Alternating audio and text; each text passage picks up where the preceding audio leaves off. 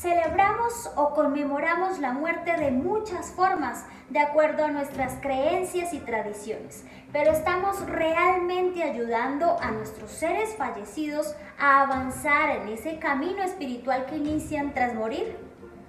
Este martes en el sexto chakra, la guía espiritual Juliana Suaza nos enseñará desde su experiencia cómo podemos conmemorar a nuestros seres queridos y ayudarlos en ese camino espiritual que han emprendido.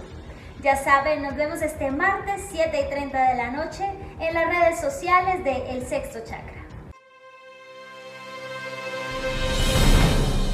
El Sexto Chakra con Gina Arisa y Juliana Suaza.